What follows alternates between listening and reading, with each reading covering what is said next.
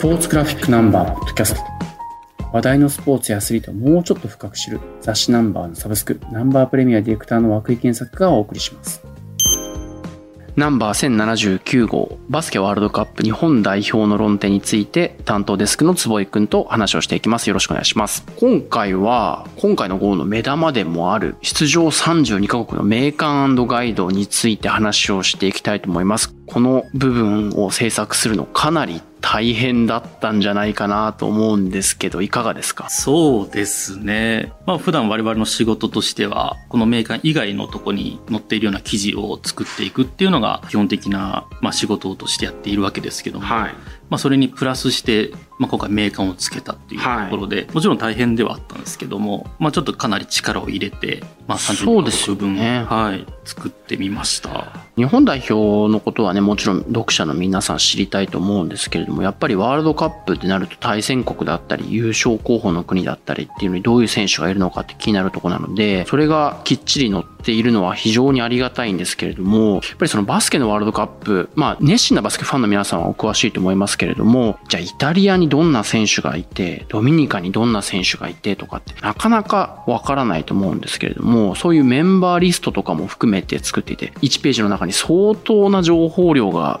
詰め込まれているなという印象なんですけど、なんか作成するにあたってこだわったポイントっていうのはありますか？まあ、各グループ4カ国で8グループあるわけなんですけども、はい、まあ、各国、各チームのやっぱり注目選手っていうのを、うん。まあ、一人ずつ取り上げているというところは、まあ、ちょっとこだわっているところで、バスケのワールドカップっていうもの自体に、まあ、年々こう、NBA の現役の、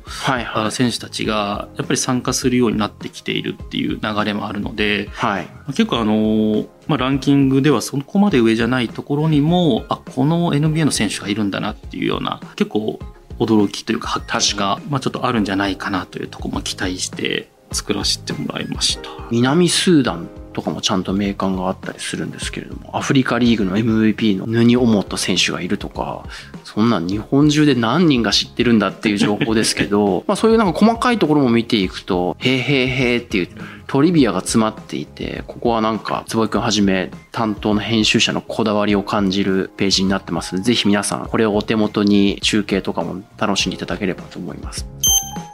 そのメーカーに付随する形で優勝候補のチームとかについて解説をする記事が掲載されています。ここも坪井君自ら担当ということでしたけれども、はい、今回ズバリ優勝候補と言われているのはどこのチームになるんですか、まあ、やはりあのバスケットの一部の強豪国はやっぱりアメリカであることは変わりないですけども、うん、実はアメリカ今 FIBA のランキングでは1位ではなく2位なんですね。はい。で1位がスペイン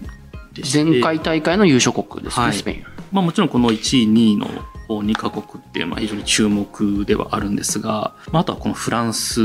まあ、今年バスケのワールドカップがあり、はい、まあ、このバスケのワールドカップ自体が来年のパリ五輪の選考を兼ねている大会でもあるんですけども、まあ、フランスは開催国枠で、まあ、出場は決まっているわけなんですが、まあ、やっぱりパリ五輪でぜひとも自国で優勝したいというのがあるはずなので、うん、まあ、そこに向けてやっぱりこのバスケワールドカップで弾みをつけたいという思いは必ずあるんだろうなと。なるほど。非常に戦力としても充実しているというようななるほど。感じですかね。そしたらやっぱ日本でもそうでしたけど自国開催のオリンピックに向けて協会が一丸となって強化しているっていうような今状態なんですかねフランスは。そうですね。あのもう本当に育成の体制のところから、まあ、かなり一貫性を持って、しっかりした形で選手たちを育てていって、うん、この国の代表まで上に上げていくというような形があのかなりしっかりとできている国だと。なんかフランスって今年開催されるラグビーのワールドカップに向けても今チームが良くなってますし、サッカーでも98年自国開催で優勝してますし、なんか球技全般自国開催の大きな舞台に向けて国がなんか育成をなんか支援するっていうのが伝統文化のようになんか根付いてるのかもしれないですね。うそうですね。それくらいやっぱりオリンピックっていうものの存在ってっていうのが各スポーツに与える影響っていうのがやっぱりまだまだ大きいんだなということは感じますね。なるほど。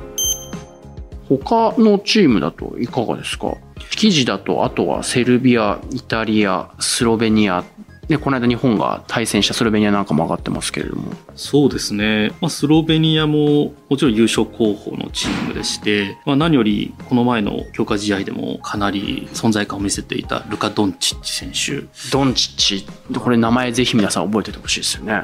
まあ、今の NBA の中でも本当に top of top の、まあ、選手なんですけども、実際何がすごいのかっていうのは本当に試合を見れば一発で分かってしまうくらいの。そうですね。はい。何でもできますよね。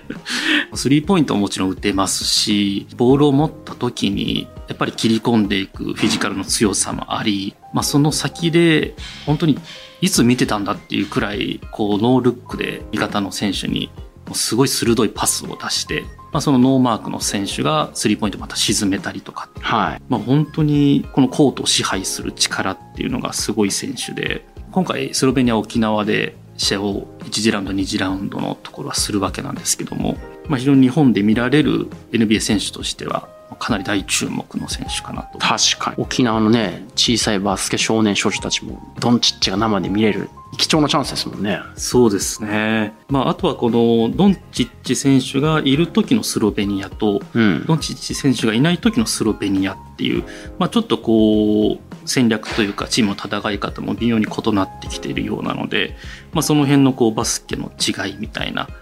ころも注目していただけると面白いんじゃないかなと。なるほど。エースがいる時いない時のチームのあり方みたいなことですね。そうですね。うん、もうドンチッチ選手は本当にどこからパスが来るかわからないんで、もう味方も常にいつ来るかわからないというので、パスを受ける準備をしながら試合をしているというような感じもあるので。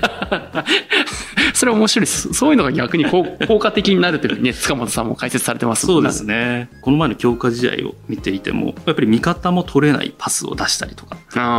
もあったので、まあその辺も本番までにどう調整してくるかという、うん